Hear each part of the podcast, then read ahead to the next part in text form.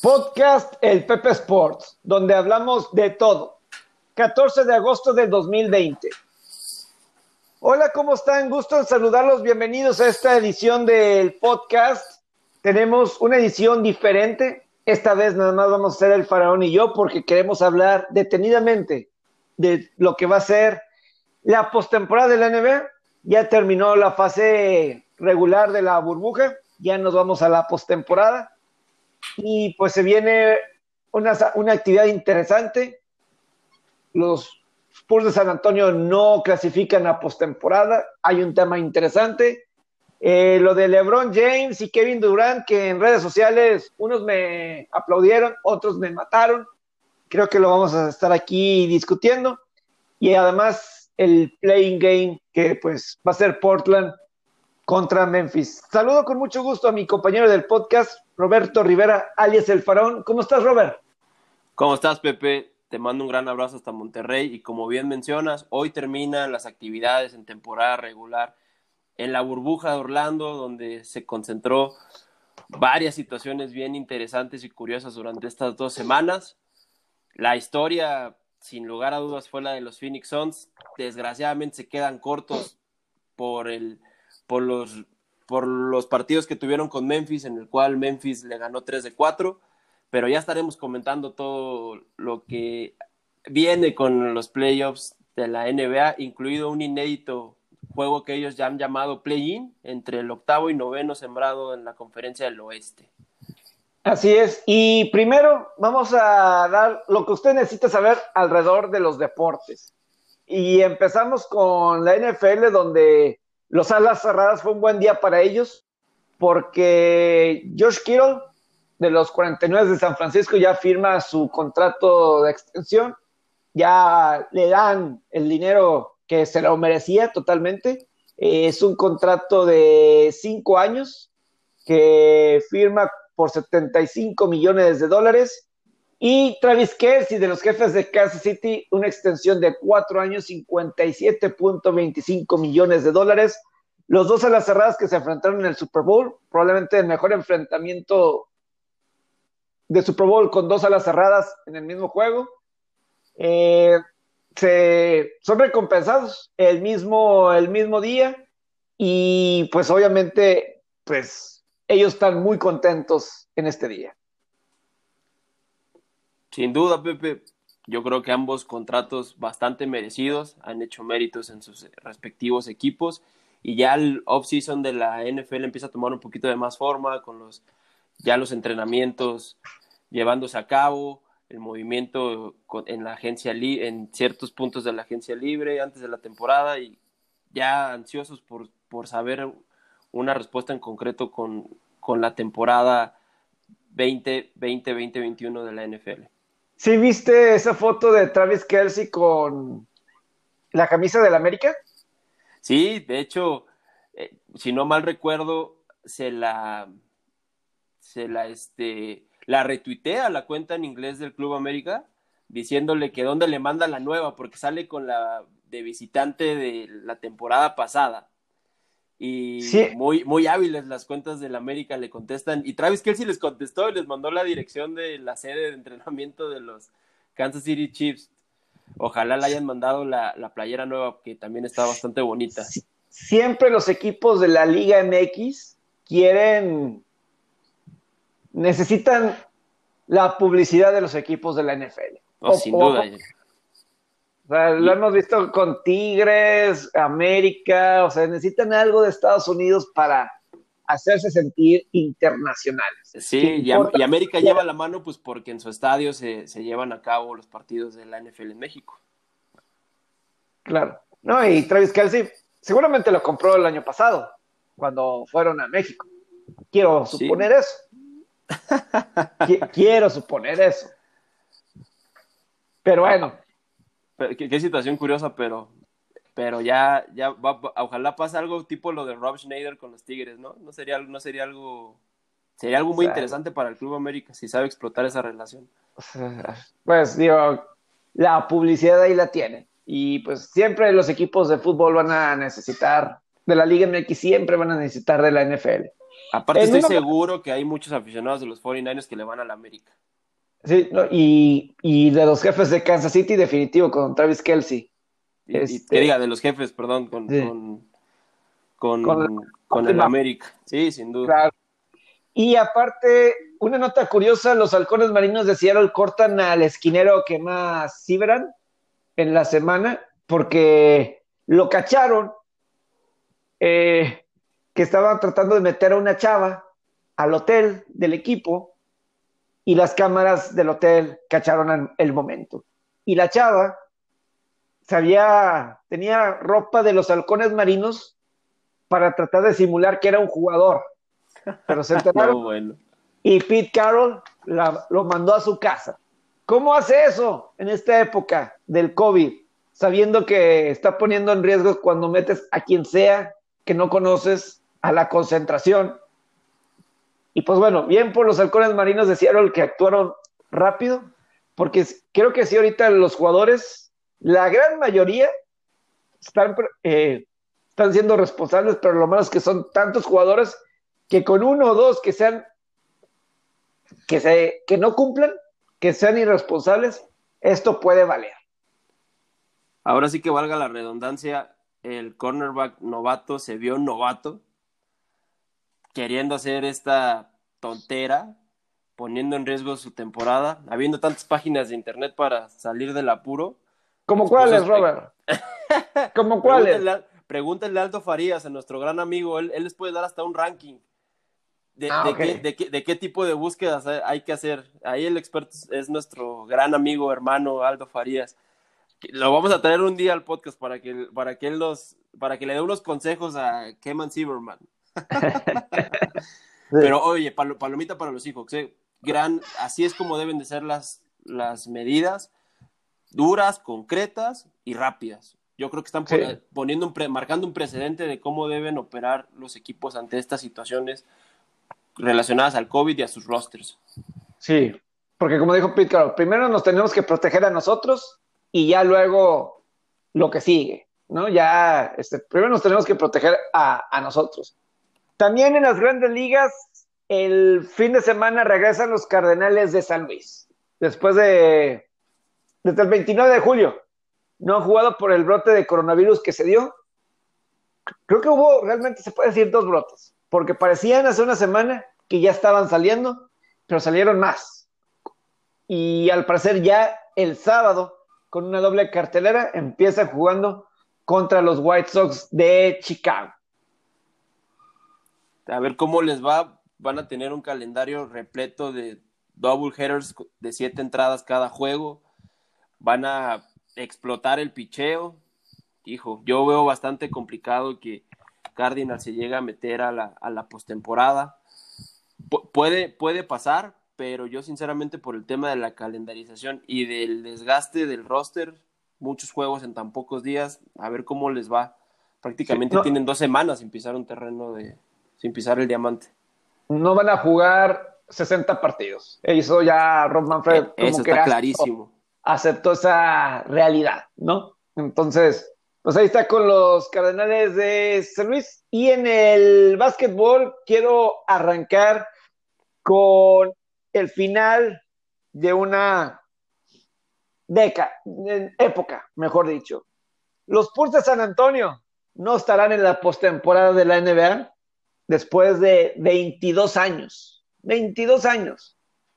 Los Spurs de San Antonio están fuera de la postemporada es difícil. O sea, hay toda una generación de aficionados que no saben qué es el que los Spurs no estén en la postemporada.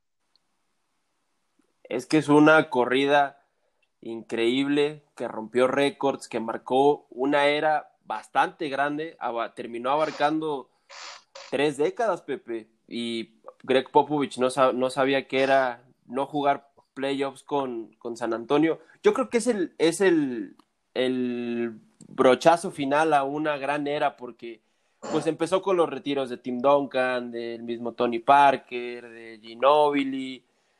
Yo creo que el título del 2014 ahí fue donde en verdad empezó empezó el, el cierre de esta era. El título que ganan con, con Kawhi, que le ganan al Miami Heat de, LeBron James. Ese para mí fue, fue donde empezó el, el cierre de esta era de los Spurs.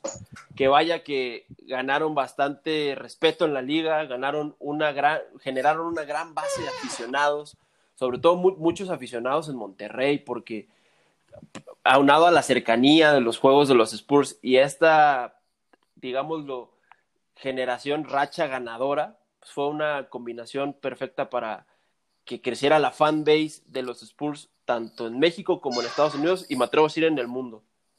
Lo malo es que de los Spurs, voy a decir esto de su época que, que hicieron, es que no generaba mucho rating en Estados Unidos los Spurs. Mercado chico, tampoco le ayudó el que se venía después del retiro de Jordan de los Bulls y que se vino un, un paro laboral, ¿no? Y, Entonces... te digo algo que también les, les, faltaba, Pepe, perdón que te interrumpa. Siento que no eran lo, lo suficientemente polémicos para generar eso.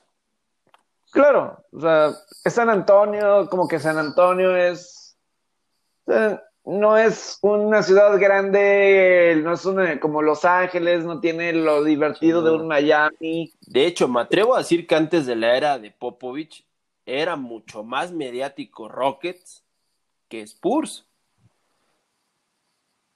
Porque Rockets venía de, una, de ganar los dos títulos seguidos de la mano de Hakim Olajuwon y quizás Spurs lo, que le recordaban mucho era el paso de Dennis Rodman por, los Spurs y esas cosas, pero yo me atrevo a decir que, que, el, que era más, más mediático, hacía más ruido los Houston Rockets.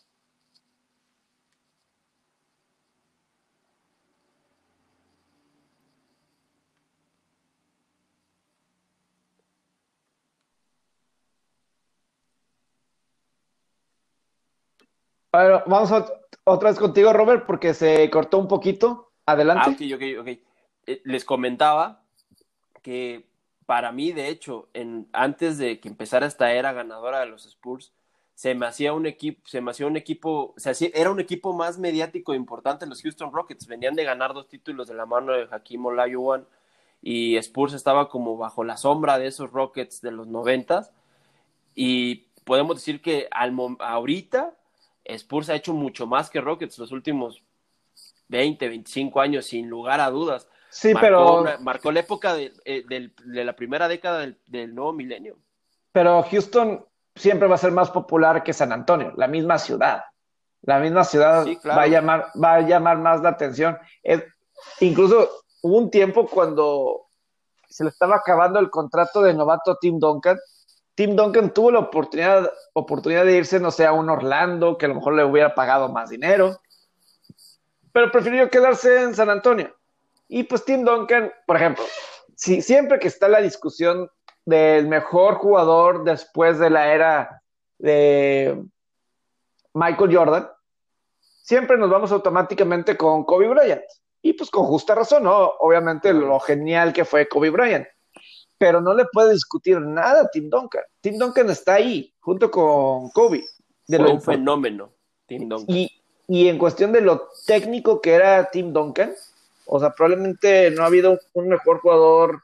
O sea, o sea, el, los fundamentos que tenía Tim Duncan era fenomenal. O sea, el, utilizar el tablero con los tiros, o sea, eso no lo ves de todos. Eh, pero esos son fundamentos. Y son fundamentos eh, hasta el botar el balón. Eh, un jugador grande, botar el balón como él, creo que él empezó a, a cambiar un poco eso de que los jugadores grandes también puedan tirar de lejos por los fundamentos que tenía Tim Duncan. Entonces, pero no vendía como Kobe Bryant, porque Kobe Bryant estaba con los Lakers. Y también la misma personalidad de Kobe, ¿no? La misma personalidad de, de Kobe, pues eso lo hacía mucho más grande. Pero todo eso no ayudaba que cuando eran finales donde estaba San Antonio, el rating no era bueno en Estados Unidos. Sí, sin duda. Sobre todo, sobre todo los 2000, en, o sea, en 99 y las finales que tuvieron en los, en los 2000 no ayudaba ni que fuera contra Pistons, ni contra los Cavaliers de LeBron. Ni los Knicks, quien sea, no eran finales muy vistas en Estados Unidos. Sí, tocando lo de Tim Duncan, es yo creo que la pieza angular de, estos Spurs que marcaron época. Él, yo, yo sí me atrevo a decir que es, es un antes y un después en la posición de pivot el, el, arribo de Tim Duncan a la liga porque como bien mencionas revoluciona esa posición la termina y, ya muchos jugadores de la actualidad la adaptan a como, a como la jugaba Tim Duncan y, quizá lo que dices de los ratings vaya mucho de la mano del estilo de juego de, esos Spurs, ¿no? Un juego lento, un pis lento, no, no, no tan espectacular, pero efectivo. Me voy a, voy, a decir algo muy atrevido, Pepe. Tipo los Tigres del Tuca Ferretti. Metiendo otros deportes, pero no me lo niegues que hay similitudes entre los Spurs de Popovich de principios de los 2000 con el Tuca, con los Tigres del Tuca. Sí, no, son, no eran los más divertidos de verlos jugar. Pero son efectivos. Sí, fueron muy efectivos y, y pues era un muy buen estilo de, de básquetbol, ¿no? Y, o, o, sea, a lo mejor ayudó más internacionalmente que lo que ayudó en Estados Unidos. Porque con la presencia de Tony Parker y Manu Ginobili, pues obviamente son jugadores internacionales, francés, argentino, y yo siempre lo he dicho, o sea, para mí yo creo que en Argentina, yo voy a decirlo atrevido y ya lo he dicho en otras ocasiones. No sé si tú me hayas escuchado lo que voy a decir, pero que en Argentina es más querido Ginobili que Lionel Messi. Más querido. Sí te la compro, sí te la compro, porque te, te voy a decir el motivo más grande. Ginobili sí unió un país a favor de él y Messi lo tiene dividido. Con ese simple hecho. O sea, obviamente es más popular Messi, fútbol. sin duda.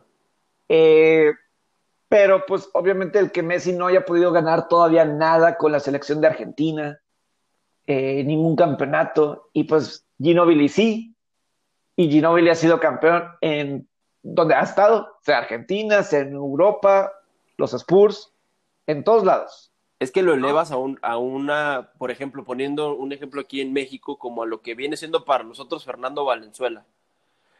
O sea, el máximo exponente del deporte más popular es Hugo Sánchez. En, en, Argentina está entre Maradona y Messi, pero la gente está dividida en esos aspectos. Aquí pasa lo mismo con Hugo Sánchez. Hay quienes dicen que sí, hay quienes dicen que no, pero con Valenzuela todos están de acuerdo, que ha sido el, el máximo exponente en el béisbol mexicano a nivel grande. ¿Más que Julio Chávez? Eh, lo, lo, pondría al nivel, lo pondría al nivel, pero ay, yo, yo sinceramente lo sí lo pongo al nivel porque a Valenzuela lo que le faltó fue mantenerse. Es que la sorda se acabó a Valenzuela en bien poquitos años. Imagínate a Fernando Valenzuela tirando en estas épocas. Es que, es que ah, era increíble cómo la sorda lo hacía tirar 115, 120 picheos cada cuatro días. Se acabó ese brazo la sorda. La sorda explotó a Valenzuela más no poder. En estas épocas, Valenzuela hubiera durado otros cinco años, seis años más en grandes ligas, sin eh, duda. Es que sí te compro el, impacto que tuvo en el béisbol aquí en México, Valenzuela, ¿no? Y es que eso me refiero, generó nuevos aficionados, generó interés, generó transmisiones en televisión abierta, eso mismo generó Ginobili en Argentina. Sí, entonces yo sí creo que Ginobili, eh, me atrevo a decir que sí es más querido que, Messi, porque pues Messi pues te va en Barcelona y pues puede ganar allá en Barcelona con un equipo en su momento pues obviamente pues donde no hay mucha competencia en, la, en España, obviamente la Champions pues eh, eso es lo complicado y ese es lo que se rige, ¿no? O sea, creo que donde más vale allá en Europa. Pero para Argentina no le ha dado nada a Messi y Ginobili sí. Ginobili sí. Y entonces, Ese es otro punto. Entonces ahí es donde un Ginobili ayudó para que creciera en Argentina, un Tony Parker en Francia y, y eso ayudó a, a, San Antonio. A lo mejor no tanto en Estados Unidos, porque hasta el mismo Duncan, pues, hasta de las Virgin Islands. Entonces. Oye, Pepe, hasta los momentos clutch Messi perdió una final de un mundial con Argentina, en la cual pasó prácticamente intrascendente, y recordar que Ginóbili le da una medalla de oro en básquetbol en los Juegos Olímpicos de Atenas, Argentina, siendo él el MVP de esos Juegos Olímpicos. Claro, sí, no, y, y para mí la final del 2005 de Spurs Pistons, el MVP debió de haber sido Ginobili, no Duncan. Para mí Duncan no tuvo una buena eh, serie. Lo, ¿Sabes, como cuál la, lo rescató. esa final? Para mí lo... Ajá, perdón. Sí, para mí lo rescató Ginobili. Ginobili y también Robert Horry. ¿Sabes en qué finales pasó algo similar? En la del 2015 que gana Cavaliers contra Golden State, donde le dan el MVP a LeBron, pero, pero el clutch fue Kyrie Irving en esas finales. Ah, en el 2016. 2016, perdón, la del 2016. O sea, pasa algo similar en esas, en esas del 2005 de Spurs Pistons. ¿Sí crees que Kyrie era el... O sea, sí que... O sea, ¿Quién metió, el, Pepe, ¿quién metió el triple? Ah, claro, claro, pero no por un tiro le vas a dar el MVP a, a Tampoco le vas a dar el MVP a LeBron por un tapón. Pero fue más impactante los 40 puntos por juego en el juego 5 y luego juego 6, 7. O sea, sí creo que. La respuesta la tiene con, con las finales que no estuvo Kyrie Irving. El impacto de Kyrie Irving. LeBron se fue prácticamente barrido. Pero también en el 2017 estaba Curry, pero en lo que fue el 2016, eh, obviamente gran complemento Curry, pero yo sí creo que fue el mejor jugador, o sea, el más determinante. Obviamente el tiro final, y sí como tú dices, en la cuestión clutch lo entiendo, pero no por un tiro se lo vas a dar a, a Curry, creo yo. Por eso pasó en 24 horas, Pepe. Pero es que ahí vamos con eso de, de, Lebron. Anti Lebron y ahorita eres el, el, fan número uno del club de Lebron James. ¿Qué te pasó en 24 horas? Es que, por ejemplo, en el caso de Robert Horry, no le voy a dar el MVP de esa final 2005 que tuvo varios tiros así clutch. Fue un gran complemento, pero no, no un MVP. Exacto. Pero un Ginobili sí lo fue en esa final del 2005. Sí era el que, constante.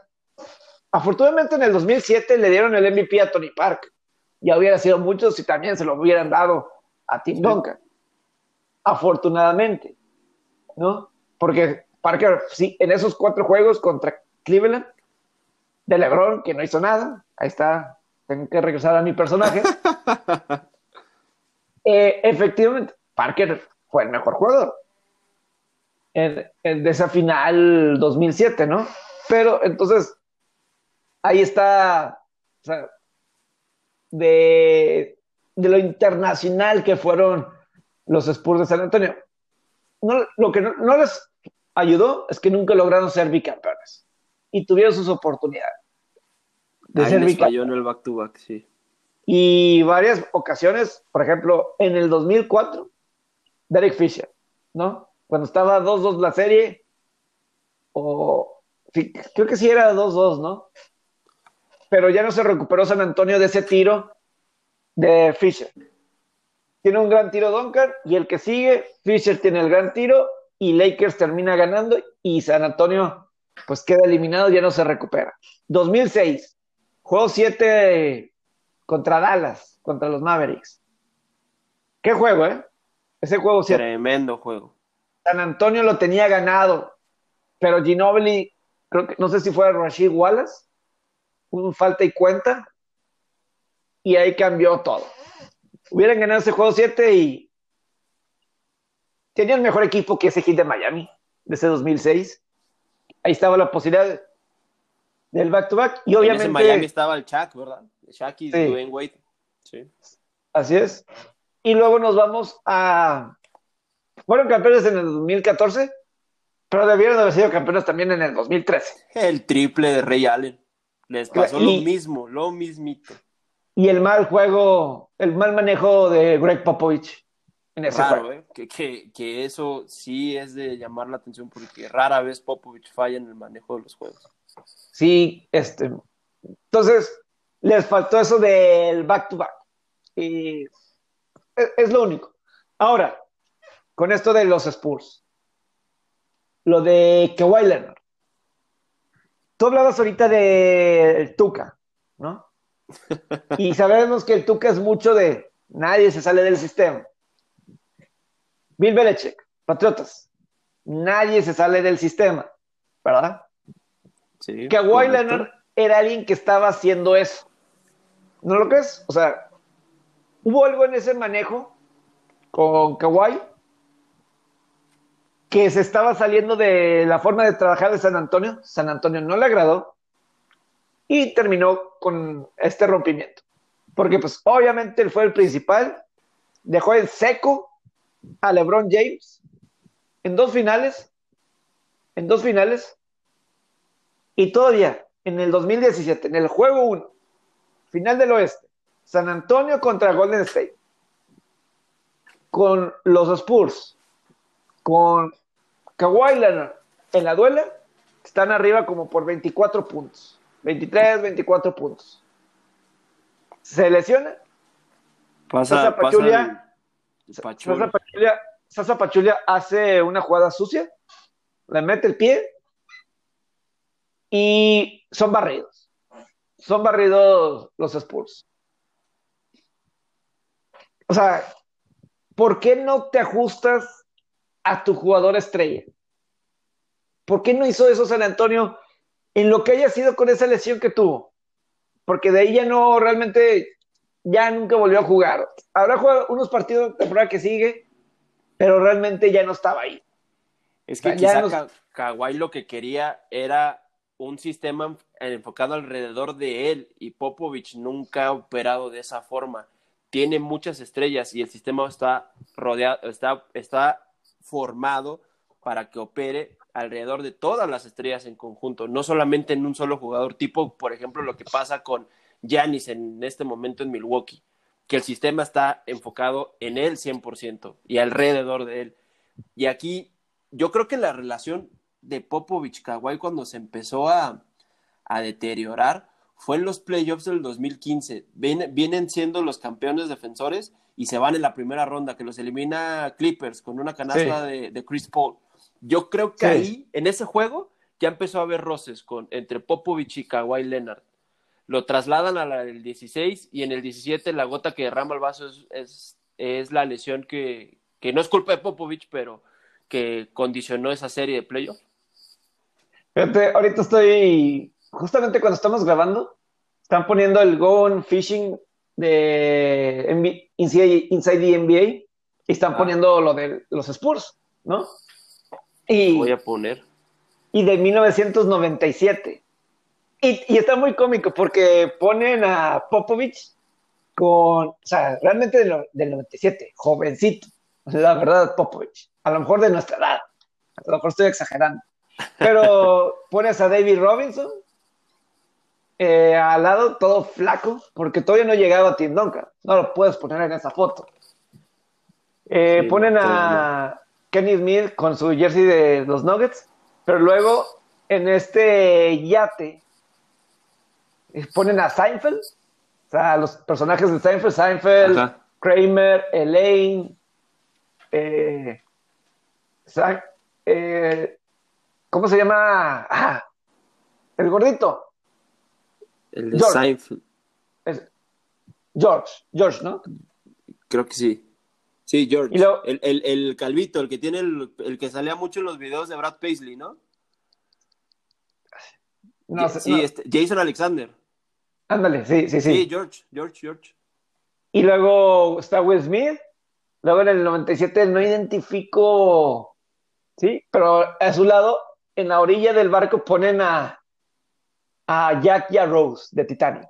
Ponen a, DiCaprio con Kate Winslet, ¿no? Ahí con la famosa imagen de que ahí, ahí, en el barco, ¿no? Pero está muy, muy cómico porque sí, desde 1997 los Spurs pues no están en postemporada. Y regresando al tema de Kawhi, debió de haber Popovich hecho el equipo alrededor de Kawhi. Lo debió de haber hecho. Lo que hubiera necesitado Kawhi. para continuar esto? Es que tuvo una situación muy, muy particular con el, cuando, se, cuando se retira Duncan, se retira Tony Parker y ya me parece el último año de Ginobili, pues no tenía más figuras. O sea, no tenía esas figuras de ese peso, porque seamos sinceros, Danny Green no iba a ser esa figura de, de peso. No. Patty Mills, menos. Y terminan trayendo a la Marcus Aldrich, pero tampoco iba a ser esa figura de peso. La única figura que ibas a tener era Kawhi, probado ya. Y, y, y te trajiste a la Marcus Aldrich pensando que iba a ser esa figura. Pensando que iba a ser esa figura que le hacía falta para complementarla, pero la verdad, siendo sinceros, a mi punto de vista, entre lesiones y lo que me digas, la Marcus Aldrich ha quedado de ver en San Antonio. Ah, por supuesto, pero llegó con esa idea. Y Kawhi debió, o sea, lo que hubiera necesitado, pero dices, salirte del tema. Es lo que a veces digo, pues lo del Tuque y el mismo Belichick, que lo vamos a ver en la NFL ahora con Belichick. Va a ser bien interesante esa, esa situación ya no está Tom Brady. Entonces, ¿qué va a pasar? No podrán ganar con Cam Newton, que bueno, a lo mejor Cam Newton puede salvar un poco. No, pero si me quitas a Cam Newton, ahí sí te la voy a decir. Ahí sí te diría, te diría yo, ¿cómo le vas a hacer Nueva Inglaterra? Tú sabes la teoría de conspiración que está en redes bien fuerte, que van por Trevor Lawrence. Ya dinos ah. que es verdad eso. no, hombre, no, hombre. No, hombre, no, te creas en esas historias.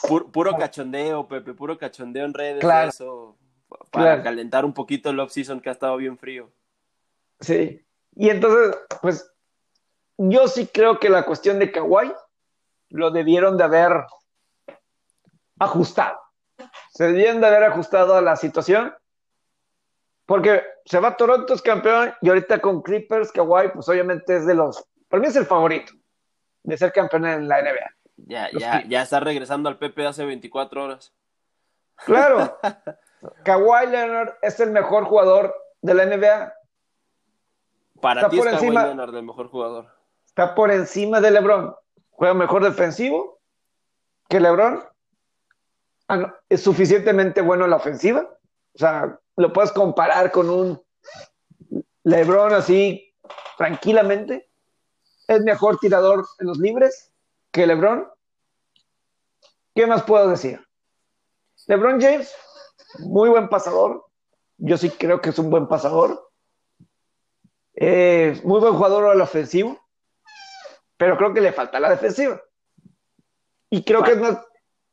Y creo que, por ejemplo, alguien como Patrick Beverly o el mismo Kawhi tienen éxito contra LeBron.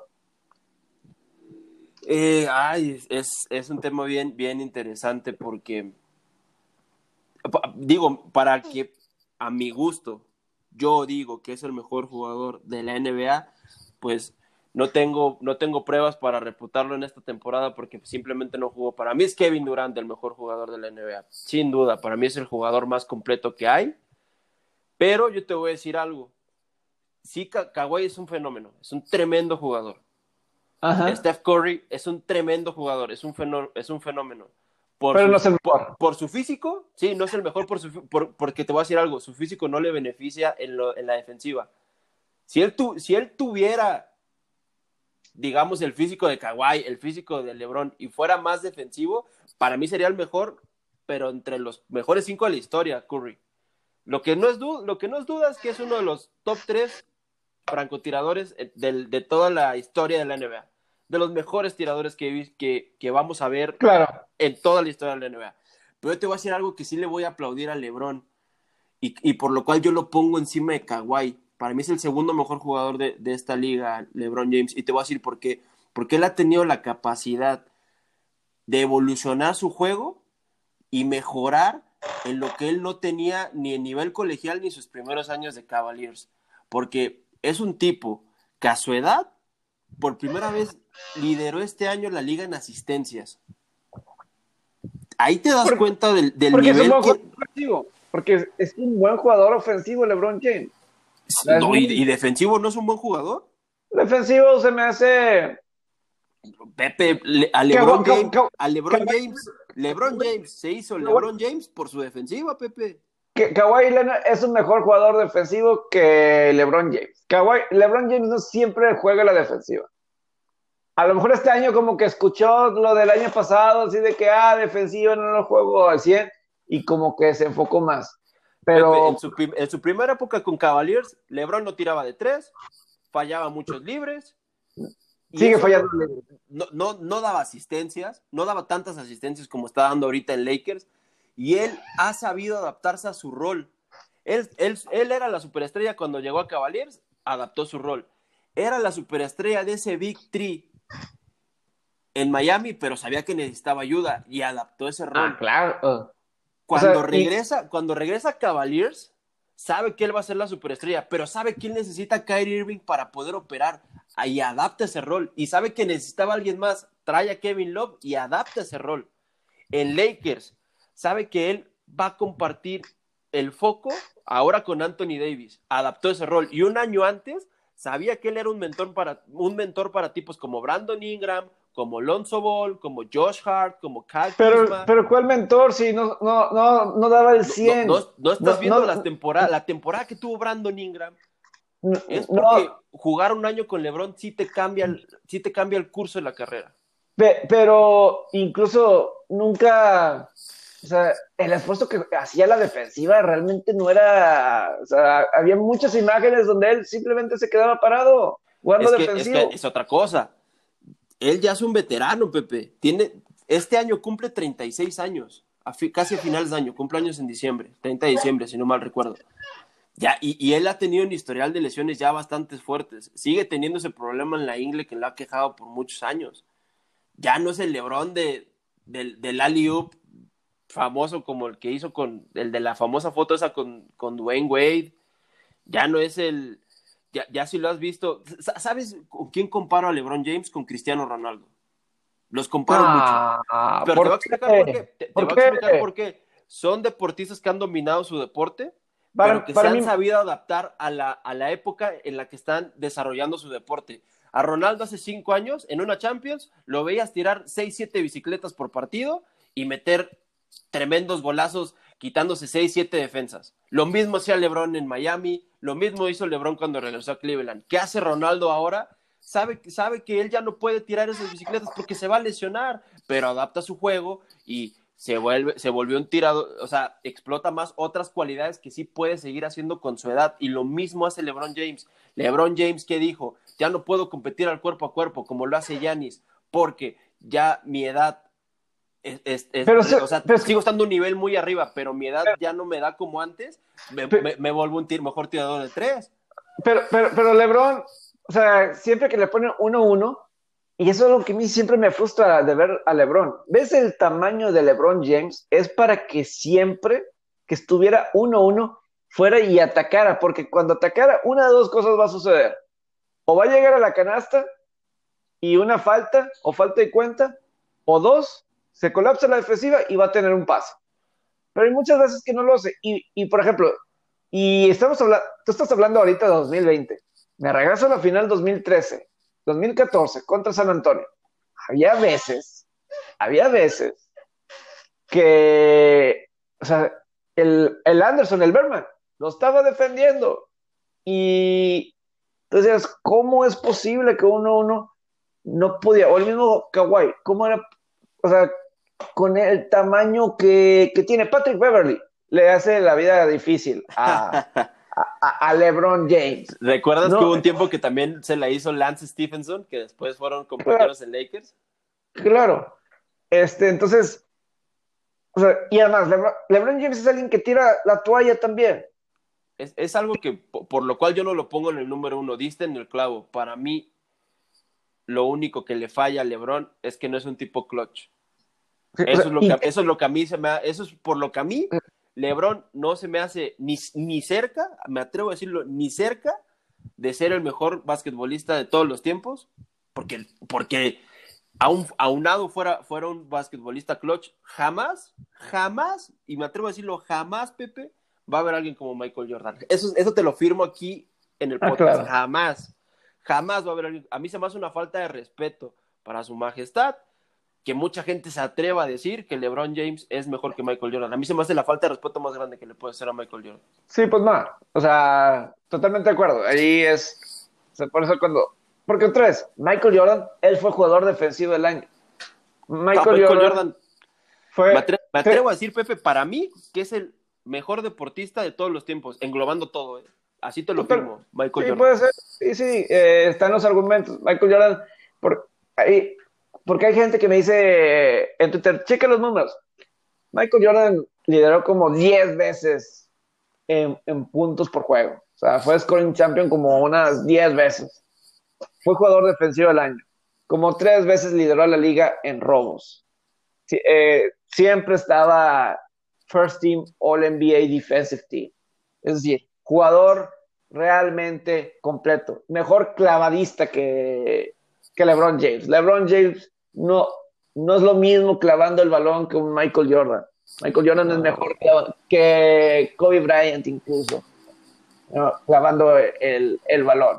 LeBron James no es por eso, por eso LeBron James no se, atreve, no se ha atrevido a estar en un concurso de clavadas. De hecho. O sea, entonces. De hecho es lo que te iba a decir. Le falta competitividad de tira la toalla. Ahora, para mí Kevin Durant que hay un video recientemente donde está en una tienda, no sé, Kevin Durant, y le dice, hey, ¿qué onda? Que LeBron es el mejor de todos los tiempos. Y el mismo Kevin Durant dice, estás loco. That's crazy, le dice a la... Y, y pues tienes, tienes sus argumentos, es decir, ¿qué pasó con Golden State cuando se lesionó Kevin Durant? Pepe, si Kevin Durant no se vuelva a romper en ese juego, ¿fue el juego 5? Donde, donde se vuelva a lesionar. Si, si Durant no se rompe en el juego 5, te firmo que Toronto no es campeón. El tendón de Aquiles, sí. Dura, porque pues yo por eso para mí Durant es el mejor jugador actualmente en la NBA y lo ha sido desde hace, desde hace algunos años, porque el tipo se volvió un tipo clutch en Golden State. Sí, yo, le doy, yo le doy el crédito a Steve Kerr, le doy el crédito a Curry, le doy el crédito, el crédito a Clay Thompson y a todo el environment de, los Golden State Warriors porque ellos sacaron la verdadera fiera que hay en Kevin Durant. Esa fiera que estaba amarrada en, Oklahoma, la sacaron cuando estuvo en Golden State. Sacaron esa fiera y la sacaron desde el año uno. ¿eh? Y, de cualquier manera, en Oklahoma City, pues un Russell Westbrook que para mí está sobrevalorado. Un poquito. El, el, el Thunder de Harden, Westbrook y Durant se merece un podcast para analizarlo, Pepe. Sin duda, esa es una de las historias increíbles de las que no te explicas cómo ese equipo no salió campeón. Pues lo desbarataron, no le dieron oportunidad, no le dieron oportunidad de consolidarse todo porque el gerente cambió a James Harden a, los Rockets.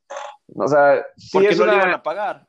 Sí, y, de hecho, pues nos dimos cuenta a futuro que no le quisieron pagar a nadie. O sea, le dieron el contrato a Westbrook, pero buscaron la, a la primera movida tratar de deshacerse de ese contrato.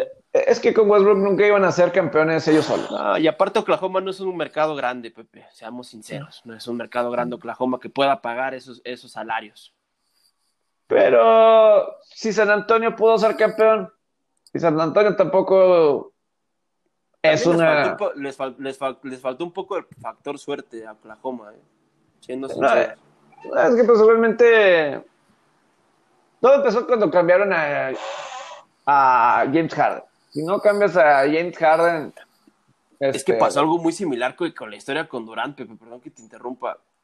La, la, fiera que era James Harden y que estaba amarrada también en, en Oklahoma, salió a flote en, en Houston. Eh, pero, esa fiera que era James Harden. Ahora, en Oklahoma, con, con Durant y con Westbrook, jamás iban a armar un equipo alrededor de él. Y eso es lo que él necesitaba y es lo que él tiene en Rockets. Yo dudo mucho que vaya a ser campeón alguna vez James Harden, pero, pero qué lástima, porque de verdad que para mí es top 5 de la liga James Harden. Pero tampoco juega bien a la defensiva. O sea, defensivamente cualquiera puede contra Harden. Y, y aparte, en playoff también se cae James Harden. James Harden. pero, es por su, por su físico, Pepe. Él, nunca ha sido. Nunca ha sido un jugador defensivo. Entonces, ¿cómo lo pones en top 5? Si no es bueno defensivo. pero, Pepe, ¿y la, ¿y la ofensiva qué onda? Un, ah, tipo, que, un, tipo, que ha liderado la liga en, en ah, puntos por partido, por supuesto, ofensivamente no le discuto y probablemente si alguien lo pone como el mejor jugador ofensivo. O sea que, tú, eres, tú eres más defensor de la defensiva, valga la redundancia. O sea, para ti, para ti pones a, a Tetocumpo arriba de Harden y de Curry. Eh, que, Harden sí. Que Curry. Pues, ¿Ante Tetocumpo arriba de Harden? Por supuesto, por supuesto. Ya te quiero ver cuando, cuando los eche, cuando los eche Orlando, ¿eh? La gran mentalidad que tiene a Tetocumpo y es two-way player. Le falta a Tetocumpo los tiros libres, pero es two-way player. Y con esos son los que necesitas para ganar los, los campeonatos. Este, tarde, tarde o que temprano. Por eso Harden no, no y además la cuestión de, de clutch, ¿no? Pero sí, o sea, Harden, obviamente, yo prefiero mil veces tener a Tetocumpo que a Harden en mi equipo. Todo lo que me encanta de las superestrellas en la NBA, tocándolo en específico, es la capacidad que tienen de evolucionar su juego cuando la liga ya sabe cómo jugarles. Me refiero a cómo evolucionó Harden, cómo evolucionó Curry cuando, cuando le encontraron el modo, cómo evolucionó LeBron, cómo evoluciona Durant ante, ante el, el, avance en su carrera. Va a ser bien interesante cómo evoluciona Yanis, porque te digo algo, el cabezazo que le tira a Moritz Wagner, que es banca en, en, los Wizards, ya es desesperación, pero es porque los equipos ya le saben jugar a Yanis. Yanis llegó, rompió la liga, revolucionó la liga, pero porque era un producto nuevo. A Yanis ya le, ya le están encontrando la forma de desesperarlo, de frustrarlo, de cansarlo. Ojo, yo, yo, yo, yo no creo que Orlando los, los eche, pero como se vio Milwaukee en la burbuja, a mí me preocuparía. Yo no creo que vaya a ser barrida esta serie contra Orlando porque sinceramente ya le encontraron el modo a Yanis. Yanis tiene que evolucionar eso. Sigue fallando muchos tiros libres. Lo, lo, lo veo muy, muy similar a, las primeras temporadas de LeBron con Cleveland a Yanis va a ser bien interesante cómo él evoluciona al siguiente nivel su juego para, para ya ser esa, es una superestrella, pero para ya ser esa, ese game changer, ese, ese que te lleva a unas finales, porque ojo, sí criticamos mucho a Lebron, pero pues Lebron en sus primeros años en Cleveland se metió a finales, Giannis no ha estado cerca. El año pasado estuvo cerca, estuvo en una final del Este. Pero a la hora buena a la, hora, ah. a la hora buena le temblaron los piecitos. ¿Cuánto, tiempo lleva Yanis en la NBA? ¿Cuatro años? ¿Cinco años más o menos? Y LeBron llegó a la final 2003 y llegó al 2000, en el 2007. Llegó a la final. ¿Ya a estas épocas ya estaba en unas finales, LeBron? Eh, eh, en, el 2000, en el 2007. Y su primer final de conferencia que fue el fue ese mismo 2007, o sea, fueron tres, cuatro años sí que, no. Que ojo, yo, yo, yo te lo he dicho muchas veces, Pepe. Yanis en Milwaukee no va a llegar a unas finales de NBA hasta que no le traigan un jugador que en verdad haga un dúo. Que con, el que en verdad haga un dúo. Porque si se están esperanzando que, ese, que esa superestrella a su lado sea Chris Middleton, se van a seguir quedando cortos. Y además porque Giannis 2013-2014 llegó con los Bucks y hay que también recordar que pues él o sea, no tiene mucha experiencia así de, de básquet, o sea, no llegó eh, con mucha experiencia jugando básquetbol. Ya, ¿Te, refieres a, una carrera larga en el colegial? O sea, no, me refiero, o sea, o sea la adaptación, o sea, ni siquiera estaba en Estados Unidos, estaba eh, él estaba en Europa, ¿no? Eh, eh, sí, por cierto, Disney va a producir una película de los hermanos Apetocumpo, cómo crecieron en, en, Grecia. En Grecia, sí. uno está con él en Milwaukee y el otro está en Lakers. ¿Cómo crecieron los hermanos? siendo indocumentados de Nigeria en Grecia y luego cuando llegaron a, a, Estados Unidos, pero ese, ese trayecto, ¿no? Órale, qué interesante. Entonces, obligado a verla.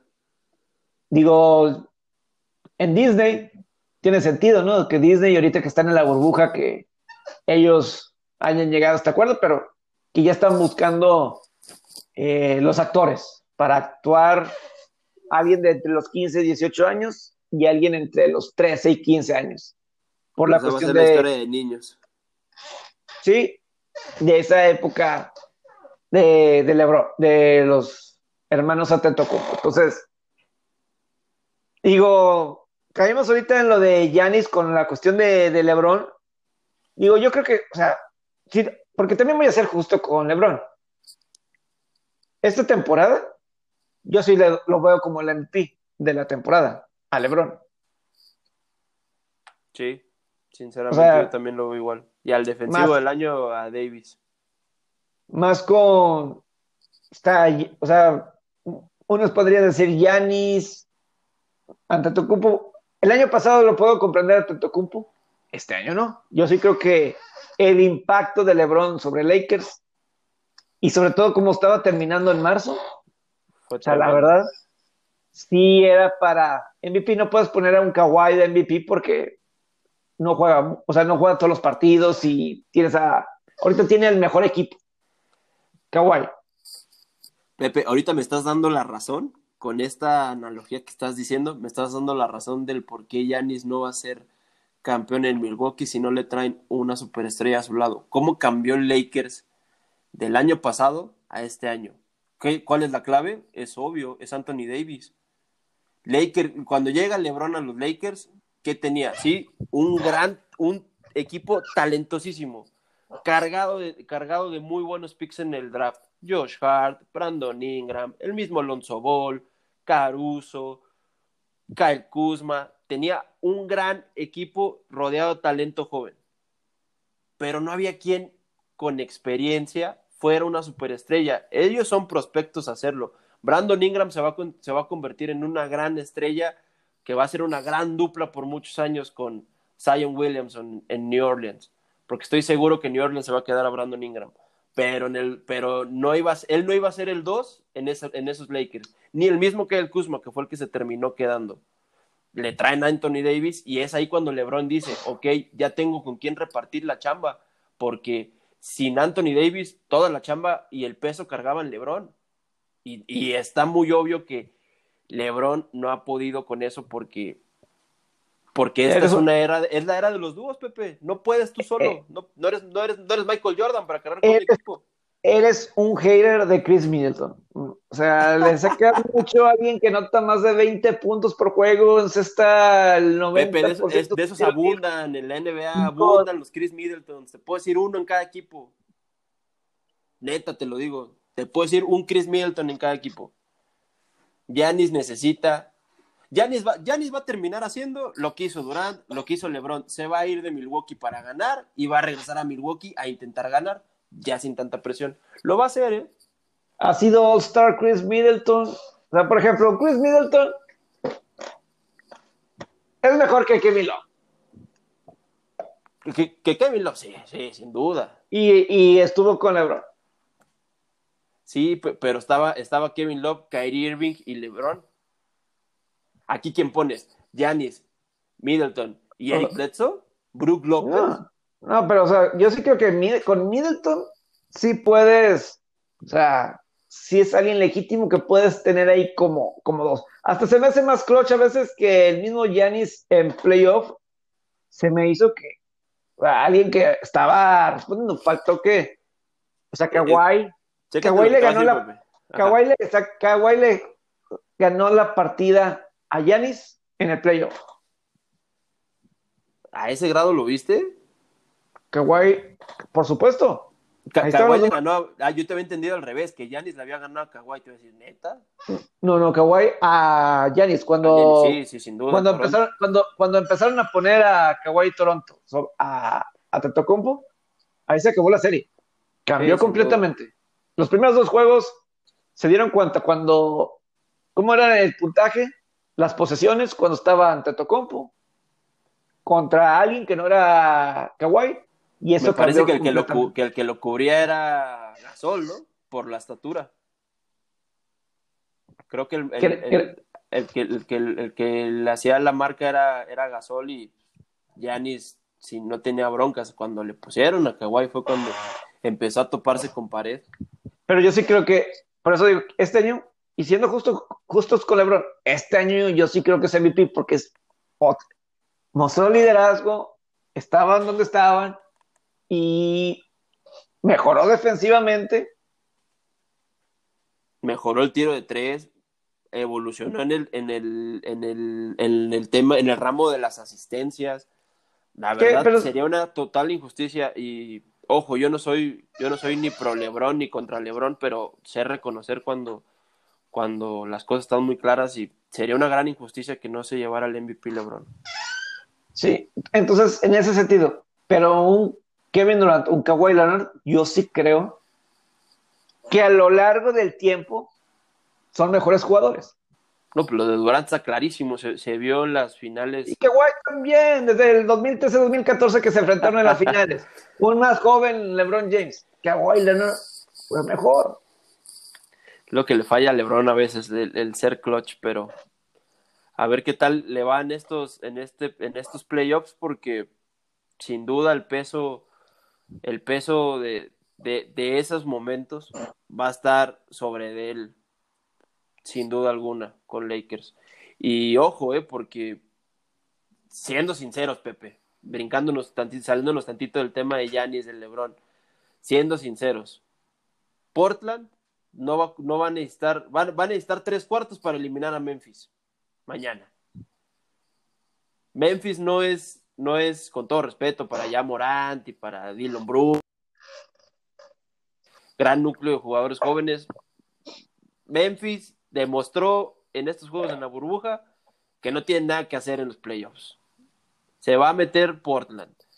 Y aguas porque el macho, enfrentarte en la primera ronda a Demian Lillard, que para mí es un, también es un fenómeno en, la NBA. CJ McCollum, Carmelo Anthony, Yusuf Norkic, este Gary Trent Jr., que es un francotirador de tres, el mismo Gesonja, el mismo Hassan Whiteside, que a mí no me gusta su estilo de juego, pero no se ha visto nada mal en el ramo defensivo con Portland. Aguas con los Lakers. Eh. Ah. Tienen un matchup bien duro. Y Clippers también, ¿eh? Sería un fracaso, sería un fracaso si... Ah, sin duda. Ahora, me voy a atrever a decir esto. LeBron James no va a ser campeón con los Lakers. A ese, hijo. No, pues, nada más ahorita. Ah, te, va a mandar una patrulla ahí a tu casa. No, nada más ahorita. O sea, LeBron James no va a ser campeón con los Lakers. Hijo, e, es algo, es algo bien, bien contundente y bien, bien duro. Debes tener tus motivos. Vas, vas a ver, o sea, yo soy un gran fan de los Lakers, eso creo que sí lo sabes, Pepe. Soy un gran fan de los Todo Lakers. lo que es Los Ángeles. A ti te gusta Hollywood. Tú eres el. sí, de hecho, de hecho todos mis, equipos favoritos son de Los Ángeles, excepto el menos los Broncos. Sí. bien raro, ¿no? Porque yo debería ser Raiders. O a los, cámbiate los Rams. Debería ser Raiders yo, porque pues es la cultura, ¿no? es la cultura. Y fíjate, me fui con el archirrival, pero ya, ya en algún, en algún podcast platicaré por qué le voy a los Denver Broncos. Es una, es, es algo que, que, me heredó mi padre y es una pasión bien, bien padre. Pero volviendo a, lo de Lakers, fíjate que yo antes andaba muy gallo, como por ahí de enero, febrero, diciendo que yo no veía forma de cómo no fuera la final del oeste Lakers contra Clippers. Yo, yo decía, no, me, métanle a las apuestas y métanle a las futuras, porque esa es la final. En esta primera ronda, sinceramente, veo que corre bastante riesgo esa final pronosticada por todos en el oeste de Lakers y de Clippers, porque tanto al uno como al dos del oeste les va a tocar bailar con las más feas en la primera ronda. Que te toque enfrentar a Portland, en el caso de Lakers, y que te toque enfrentar a Mavericks, en el caso de Clippers, son matchups bien peligrosos. Si pierde Lakers contra Portland, la verdad, contra un Portland que casi pierde contra Brooklyn, un Brooklyn con equipo de colegial prácticamente. O de la. Pero, pero qué garra trae Brooklyn, ¿eh? Le va, le va a dar, le va a hacer una gran serie a, Toronto. No, hombre, esos Tor- equipos que no tienen nada. Toronto va a barrer. Pepe, esos Toronto equipos que va a barrer a, a Brooklyn. Toronto ¿Qué, Pepe? ¿Nos jugamos una cena que al menos Brooklyn le va a ganar uno? va. Órale, ya, ya quedaste. ¿eh? to- Toronto le va, va a barrer a, a Brooklyn. Brooklyn no, Esos equipos que no tienen nada que perder son los más peligrosos en No, playoffs. pero estamos hablando de, de la NBA, no estamos hablando del béisbol, que pues, de repente Ahora, eh, Toronto se está viendo bastante bien en la era post-Kawhi. ¿eh?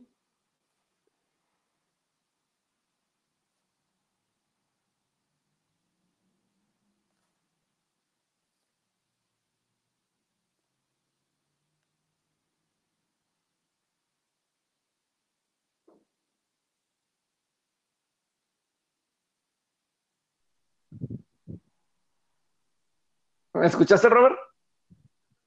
No, se cortó un poquito. Que dos cenas, si llegan a seis juegos, ya, no ganan más de dos juegos, no ganan más de un juego, no ganan más de un juego Brooklyn a, a Toronto. Órale, va, va, va. entro. No, no, Que, que- que te estaba diciendo que, que Toronto se está viendo muy bien en la, en la época post-Kawhi. Sinceramente, han sacado, se han sacado de la chistera bastantes para mí es el equipo, muy buenos. para mí es el equipo que va a estar en la final de la NBA en el este. Está entre Toronto y Miami. en entre este. Toronto y Miami. Entre Toronto y Miami. Yo creo que para mí el este va a estar entre Toronto y Celtics. Eh, Te digo algo, y, y- y- y se, me, se, me había, se me estaba pasando decírtelo cuando estábamos tocando el tema de Giannis. Para mí es mejor dupla Kemba Walker con Jason Tatum que la de Chris Middleton y la de Giannis. La pongo, la pongo arriba, la de Kemba Walker y la de Jason Tatum. Sí, eh, eh, A ese grado. Es interesante. eh, tiene, tiene sus argumentos. Tiene sus argumentos. Yo creo que ya estamos llegando al final. Creo que ya nos pasa. Nos quedamos cortitos, ¿eh, Pepe? Porque no, no, te, no, no te, te tienes que comprometer antes de, de irnos a cuáles van a ser tus finales del oeste, tus finales del este y cuál va a ser tu final de NBA. A la de campeón te la voy a dejar más adelante. Es que pues, mira, porque creo que todavía de domingo a lunes todavía se puede tocar. Porque apenas va a iniciar Sí. los playoffs. Pero yo creo que ya llegamos al final de este podcast. Eh, déjenos sus comentarios. Ojalá les haya gustado. Y pues ya nos escuchamos la próxima semana con más ediciones del podcast. Gracias, Robert. Abrazo, Pepe. Buen fin de semana.